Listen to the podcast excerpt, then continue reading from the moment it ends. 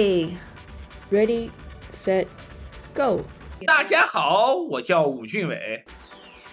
极限，飞翔，爱自由，让我们一起风跳伞。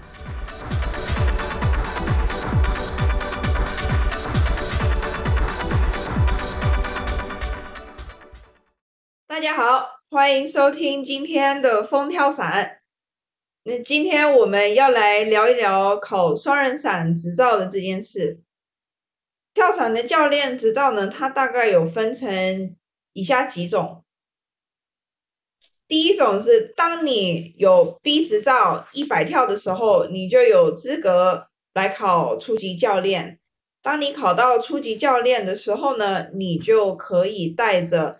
已经可以自己稳定的学员做一些基础的飞行训练，例如像是前进、连接，你还可以拍摄双人伞。当你有了 C 执照五百跳的时候呢，你就有资格考 AFF 教练。那一名 AFF 教练，他可以教导。完全不会跳伞的学员跳伞。那如果你有低执照五百跳，你就有资格考双人伞教练。考到双人伞教练，你就可以带着一般的游客跳伞。那这个游客呢，会是跟教练绑在一起，然后由教练来控制平衡以及降落。那我们今天呢，请到了两位刚完成双人伞执照考核的来宾，来跟我们一起分享他们考证的内容，还有呢他的心路历程。让我们欢迎赵毅，还有呢伞圈中耳熟能详的五哥，欢迎两位。Hello，那首先呢，我们先来请两位。做一下简单的自我介绍，大概讲一下你是谁，然后呢，你跳伞的年资，还有你一些跳伞的经验，还有今天的重点就是你为什么会想要考双人伞。大家好，我叫赵毅，然后我是从一八年开始第一次体验了双人伞，然后从此在心里埋下了一颗种子，觉得跳伞非常的过瘾。然后在一九年的时候，我就学习了跳伞。那么到现在跳伞的话，已经有三年了。那我是在我的我的 A 证是在俄罗斯拿到的。然后我在摩洛哥、迪拜这些地方刷跳过。然后打卡的话，我有去过博鳌啊、阿布扎比这些，因为我很喜欢看那些新鲜的风景，没有看过的风景。然后我现在已经有六百六十跳了。然后我在。英飞的惠州跳，惠州基地拍三方。然后我之所以想要带别人跳双人伞，是因为我第一次体验跳伞的时候，我觉得这个教练非常的热情。然后我也很想成为像他一样的人，然后带我的亲朋好友啊一起上天感受，所以就很想要考双人伞。嗯，以上。那可以请问一下，你一八年是在哪里跳双人伞？哦，我在塞班岛跳的双人伞，塞班一个对一个大概从上海飞只要两个小时的一个小岛吧。哦。然后这个岛小到一脚油门就可以从最西边开到最东边，非常小的一个岛。嗯嗯。那你当初是怎么找到这个地方跳双人伞的？还是你只是刚好去旅游，然后呢就碰到他们有双人伞，想说哎那就试试看。呃，对，当时我也是搜哪里可以跳伞，因为我当时先看了一个网红视频嘛，一个网红博主拍在夏威夷的跳伞视频，然后觉得跳海景非常好看，然后我就搜那离中国最好看的海岛跳伞是哪里，然后搜到了这里。牛逼！那当初你怎么会想到，或者是什么契机让你跑到俄罗斯去学跳伞的呀？呃第一呢我是真的很喜欢俄罗斯这个国家因为从小听过很多俄罗斯的故事然后一直想去俄罗斯看一看。然后第二就是也听说俄罗斯的教学呀都非常成熟然后我就考虑到这个地方。哦你在俄罗斯的哪个基地学的跳伞？还记得吗？它的简称叫做 dzk 哦 dzk 对对对，它也是一个很在国际上也慢慢很有名了。对对对，它基地里面就有一个风洞，然后有各个机型，然后在这个风洞啊，在这个基地里面就可以跳到热气球啊、运输机，所以这个基地还算蛮大。哇，真好！那我们有机会也嗯要去看一下。对，所以想要学翼中啊、学拉漂、学定点，甚至体验那种神拉跳伞，其实都可以到这个基地就可以完成了。哦，有嗯趣有趣。那五哥呢？大家好，我叫武俊，很高兴和大家分享我的双人伞经历。我是二零一五年的第一次跳伞，到现在呢，我已经有了九百三十七跳。我是一名 AFF 教练，也是双人伞教练，同时我还是一名健美教练。大家跳伞跳累了，可以来找我练练健身。我的跳伞经历主要集中在国内，目前任职于广东罗定，曾在重庆、广州、惠州从事相关工作。以及 AFF 教练的培训以及相关事宜。说到了考取双人伞的动机，那么不得不说一下我人生的重大转折。其实我是一个专业的医疗销售经理，从事了将近八年的相关工作。自 COVID-19 来袭了以后，对各行各业都是一种打击，对我来说更是非常大的打击。压抑的情绪让我无法去宣泄，那么我在当时就想寻找一个跳伞这样的事情来舒舒压吧，然后我就刚好碰到了英飞跳伞。呃，这次的跳伞对于我来说不只是欢乐，对于我来说更是一种重生，是我人生新的开始。我希望我也能成为像我教练一样的传教士，把这份力量、神秘的力量传递下去。那么帮助我的每一个客人重生。我不是上帝，但是我也能带给你重生。谢谢。所以五哥是已经有转行的过程，从医疗的这个行业转到跳伞这个行业。赵一好像是你学生毕业之后你就直接进入，这是你的第一份工作。对，我从大二的暑假开始学习跳伞，然后抽寒假、暑假去各个基地跳，然后毕了业之后就还蛮幸运的，有了这份工作，然后就一直现在在这干。很厉害耶！一大学毕业，然后马上就投入那个跳伞的这个行业，这真的是在国内很少很少见的，非常对，有就一毕业有就干到了自己喜欢的工作。梦想的一个人。好，那接下来我们就进入到我们今天的第二个重点。第二个重点呢，我想请两位跟大家分享一下，就当你们在考双人伞的时候呢，这个考证它是一个什么样子的过程？就是呢，你有通过哪一些考核，然后呢有上过哪一些课程，然后让你考到这个双人伞的执照？因为据我所知，你们两位好像是考了不同的系统嘛，对不对？赵一是考 Sigma，然后五哥是考 Strong，所以那两位可以跟我们讲一下你们考证的过程，可能会有一些一样的地方，有一些不一样的地方。我们到了基地，第一件事情就是先去体检，因为我们要求有了这个体检的合格证明之后，我们才可以进行我们的课程。所以我们做完了体检之后，然后上了大概两天的理论课。那么最主要的部分还是紧急流程的部分吧。然后我们通过这笔试，大概有一百零三道的问答题，然后我们要全部答对才可以。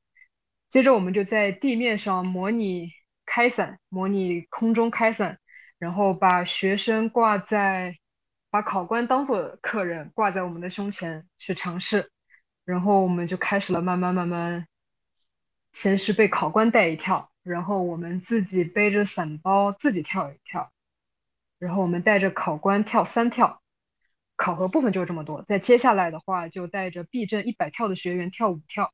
然后我们就可以毕业了。那你跳的前面五跳，第一跳是考官带着你跳，然后第二跳你是自己 solo，然后后面三跳是你带着考官跳。那这三跳啊有没有考核的内容？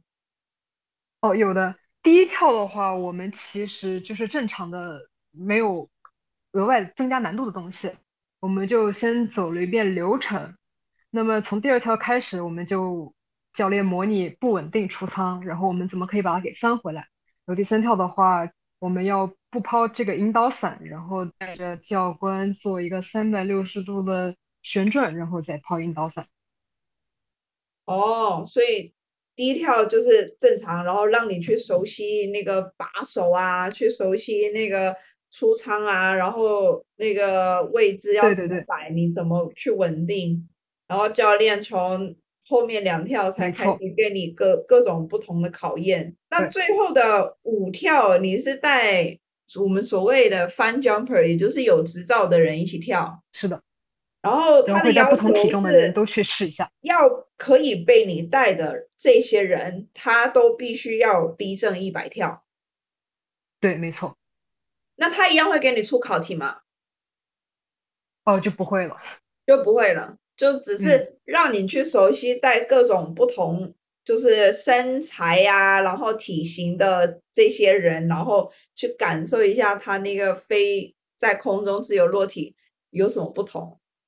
对，还有包括拉刹车，每个体重就会不一样，感觉哦，也是。那五哥呢？你考试的过程是怎么样子的一个过程？基本上是大同小异的，但是 Strong 和 Sigma 有一个最大的区别，就是没有独自跳伞包的这种情况，就是不需要 solo 跳，可以直接带着您的考官开始第一跳。当时我感觉我的考官比我还要紧张那么一点点。考试跳你总共跳了多少跳？考试跳一共是五跳，第一跳是他带我跳，第二跳就做一个他扮演一个好的呃乘客来做一切正常的配合，然后第二跳的时候呢，他会做一些呃非常规操作，比如说他会突然把脚伸下来啊，他会出仓的时候不抓肩带呀，然后做开伞的时候做一些旋转啊，然后你会根据这些情况去判断。第三跳的时候也是我比较害怕了，他会带着你出仓进行一些翻滚，就像一个羽毛球一样在空中飘来飘去。那一刻我感觉我有点害怕，但是他跟我一样害怕，然后他很快就打开了身体，我们就回到了稳定。然后第四跳的时候，第五、第四、第五跳他都扮演一个正常的乘客，然后我们就展开了所完完成了所有的考核，然后剩下的五跳。我比较笨一点，我跳了七跳，剩下的七跳我都是和有经验的跳伞员进行了考核跳伞。那这七跳你也是跟不同身材、不同身形的这些人跳？对，会跟到上到九十公斤的小黑，下到五十公斤的小熊，我都有带，感觉真棒。那在整个考证的过程当中啊。你觉得是对你来说好？我我我在这里跟大家讲一下今天的两个特别来宾，就是赵毅跟五哥呀。他们两位刚好就是身形是非常不一样的两位教练。就是赵毅呢，他算是身材比较娇小，大概跟我差不多。我我我想一下，我一百五十九公分，然后我五十二公斤，所以赵毅大概跟我差不多的身材。然后呢，五哥算是比较魁梧的这类这这种身材，他大概一百八十，一米八十三，两百一十磅，然后大概是八十五公斤左右，两百一十磅已经一百多公斤了，你没有那么重，你只有八十五公斤，所以呢，两两位呢，光身材就是就非常的不同，所以呢。我想要请两位跟我们聊一下，当你在考核的过程当中，你觉得对你来说，你遇到最大、最有挑战性的地方在哪里？我觉得对于我来说，整个过程都很耗费体力。从我背上伞包开始，我就要跪在地上把这个包先背好，然后再爬起来，然后在飞机上给比我体型大的客人。拉紧这个装备的时候，我要跟他沟通很多次，我说能不能跟我一起拉，一起拉紧一点。然后包还有就是降落的时候，身体就是体重越大，那我拉刹车就会越费劲。非常非常重，对于我来说。那这些挑战你你是怎么来嗯去克服他们呢？克服的话，还是平常多健身吧。然后我在考证前也是先练练健身，大概半年吧，已经增少增长不少力气了。对，我好像从嗯前一阵子就开始有看到你开始在重训的这个消息。对，一周三到四练吧，把什么肩啊、胸啊、背啊、腿都给练上。所以做这些重训就是为了双人伞来做准备的。对，然后平常我最不喜欢练肩，因为我觉得这个姿势很枯燥。后来考了双人伞之后，发现这个动作非常重要。是什么样的动作可以跟我们分享一下吗？让我偷学一下。飞鸟，回去练飞鸟。他会怎么帮你？首先，你抛减速伞的时候就会更干净利落，非常轻哦。松。嗯，嗯，然后包括在拉刹车的时候，我们一般不是分成两段吗？对那，我觉得拉第一段的时候其实很容易，但是对第二段，包括即将要拉第二段要锁在那的时候，对我来说很吃力。所以我觉得说这时候肩还是得用上力。呃，对我我自己的感觉是，做从第一段转第二段的时候，你的肩膀的那个灵活度一定要够，然后呢，对对你的背也要有相当的力量，你才能够更顺利的往下拉，是吧？这是我自己的感受啦。不过，好，我回头呢，我再去试试看你说所谓那个飞鸟那个动作，然后我看看我能不能来练练看。那你现在还有在重训吗？哦，我现在还在继续哦。还在继续？对，加油加油！那五个呢？对于我来说，双人伞每一关都是挑战，因为我之前在分动中受过一次非常大的伤，所以我就不管是出舱也好，还是降落也好，都会有在分动中失控的情景。我有点担心会把乘客带着他一起螺旋升天，跟着他 一起受伤。所以呢，我就秉持着中华的传统，从哪里跌倒从哪里爬起来。那么我就又去了分动，重新做了相关的防止 spin 啊、螺旋的一些训练，然后从心理上克服出舱的恐惧。那么我在学习双人伞之前，我每天都会看在 YouTube 上看双人伞出舱的视频，每天都会看，然后想象自己的出舱，然后假设自己失控之后该怎么样调整。那么这就是对于我来说克服这个的方法。还有一个就是新手菜鸟教练都会发生的问题，就是降落，担心会把乘客的屁股摔成开花的那种状态，而且会有有有一些乘客因为不同的体重，它会有不同的翼载和不同的刹车。拉刹车的这个重量对于我来说，不管它多重，我都很 easy，因为我是一个长期有重训的习惯嘛。但是就是担心，呃，去看地面的时候会拉得过早，担心乘客过早刹车没有力了之后就会原地屁股开花。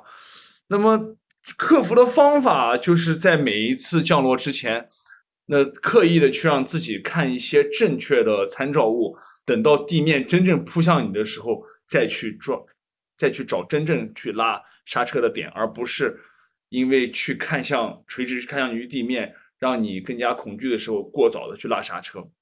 还有一个比较厉害的方法，就是去观察前辈的降落，这个会对你有很大的帮助。还有就是在高处频繁的练习，通过这些综合训练，我想我应该可以尝试带新的客户了，带我人生真正的第一个客户，我很期待。是吧？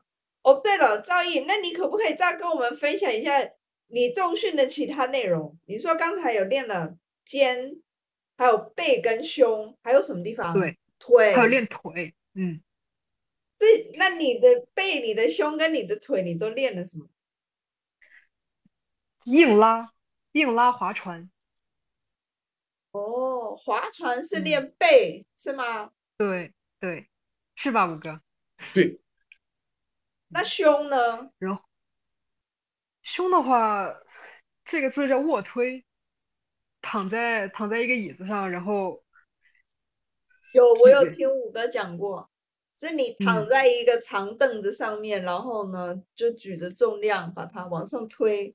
这叫卧推。对对对那对，这是这几个是我我比较喜欢的动作，我会主要练他们。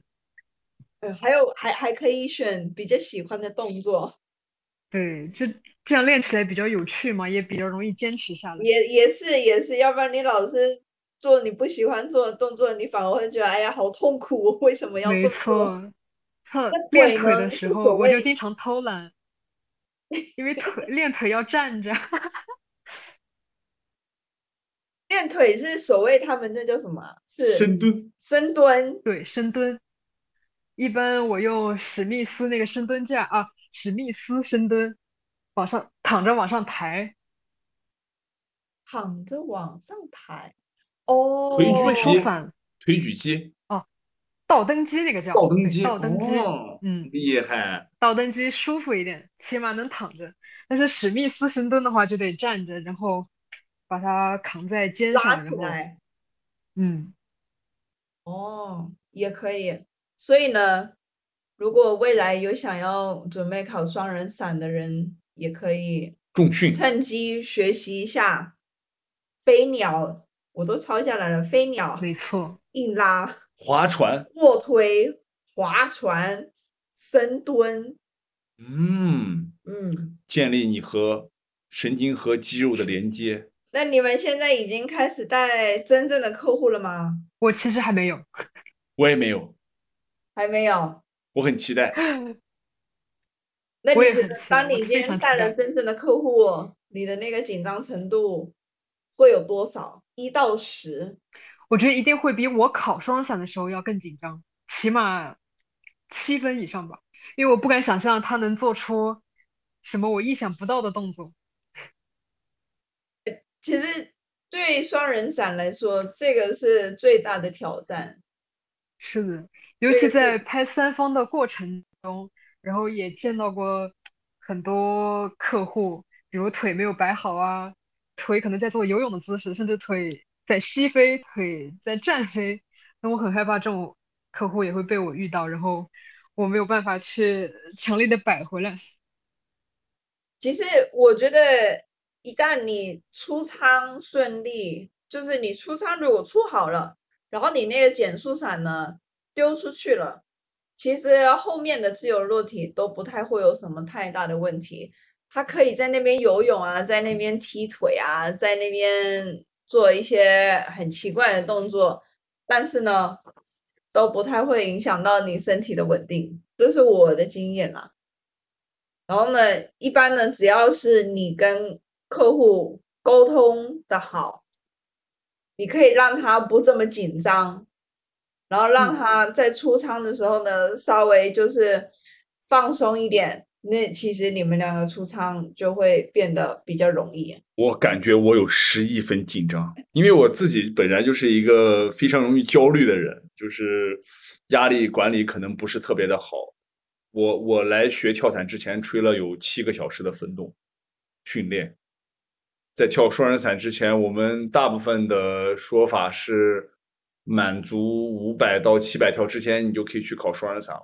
我一直等到了，实在等不了了，我才去考的双人伞，到了一千跳左右才开始考，就是因为我太太太害怕了，所以我想，等我真正去带第一个客户的时候，我可能会调动我身体的正念，让加让压力停留在旁边，我就把我该做的事情做好，应该就可以了，和压力做朋友。好了，差不多了。今天非常谢谢两位呢，来跟我们分享他们双人伞的考证的一些心路历程。那透过他们两位的说明啊，我们可以呢非常清楚的了解到，就无论你今天你的身材或者是性别，那考双人伞它考核的内容都是一样的。所以呢，当你未来有机会去跳双人伞的时候呢，千万呢不要以你教练的身材呢来评断他的能力，因为在他考证的过程当中，他就已经证明了他具备有可以带双人伞的这个能力。哦，那今天呢也非常谢谢你的收听。如果呢你有任何问题或者是意见啊，欢迎你写信给我。那联系的 email 我会把它附在节目的资讯栏当中。如果你喜欢我的节目，也希望你可以帮忙订阅、分享，给我一个五星评论。那最后，我们再次感谢赵毅和五哥今天和我们聊了这么多。祝两位在双人伞的路上一切都顺利，一起加油！这样平安。谢谢谢谢 Nancy 老师，谢谢赵毅老师，谢谢，我们下次谢谢见喽，吴教练，拜拜。拜拜。拜。在本集的最后，我们一样来念一下评论。在喜马拉雅当中，有位听众一颗青菜，他给了我一个五星评论，他说非常棒的分享，感谢播主，也非常谢谢你的支持和你的收听。还有另外一位听众全乐，他评论了厉害厉害。彼此彼此，我只是把我知道的所有东西分享给各位，也希望各位有能够学习到的东西。那今天的风跳伞我们就到这边，再次谢谢你的收听，我们下次见喽，拜拜。